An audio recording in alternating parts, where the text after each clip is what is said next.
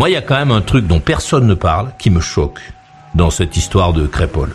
Il y a un truc qui me choque, c'est que euh, on a entendu donc les parents de, euh, de Thomas. On a entendu les parents des, des, euh, des enfants, etc. Mais on n'a pas entendu les parents de la bande de neuf, là. On a entendu zéro parent. Il n'y a pas un seul, euh, un- une seule maman, un seul papa qui est monté au créneau pour dire voilà mon fils a fait une connerie, euh, mon fils a, a je sais pas quoi, mon euh, rien du tout. C'est c'est quand même bizarre ça.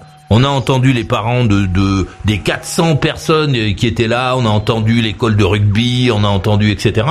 Mais on a entendu euh, après avoir la venue des, des idiots là qui ont qui auraient pu euh, se faire démonter en plus la gueule il y a 80 là qui sont allés faire les, les trucs. On a entendu euh, certains habitants de euh, du, du- de romans sur Isère qui ont vu passer les mecs, euh, etc. Mais on n'a jamais entendu un seul papa ou une seule maman des des euh, des, euh, des gens euh, donc euh, qui sont les les attaquants de cette euh, de cette soirée là. Pourquoi on n'entend parents pas les parents Quand on n'entend pas Ah, cette dame, de la maman qui a laissé les, les trucs mamelles, on ne l'a pas entendu. Elle aurait pu dire voilà, j'ai pas compris. euh, mon fils est venu, il m'a dit j'ai besoin de la voiture, maman. Il se passe quelque chose.